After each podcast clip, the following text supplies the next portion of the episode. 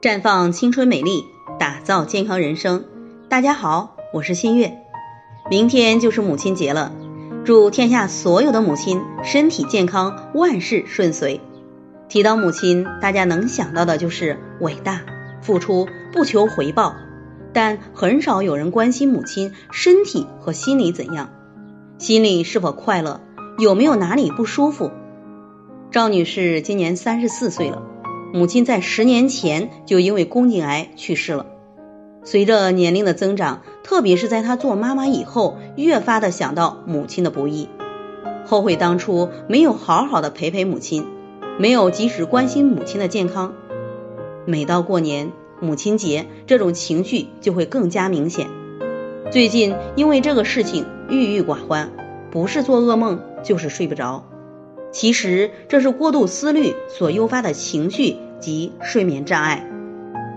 这真是应了那句古话：“子欲孝而亲不待。”长大以后，我们总想着脱离母亲的视线，生活重心和心理依赖也随之转移，对母亲的关注也大大降低。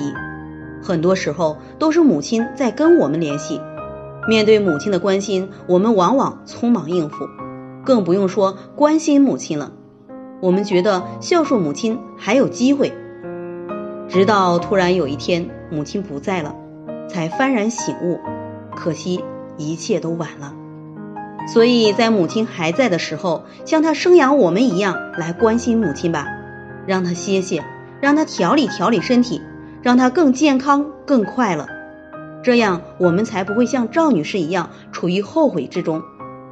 而对于失眠及情绪问题，可以抹抹安神睡眠液，透皮吸收，调节神经，从而改善睡眠和情绪。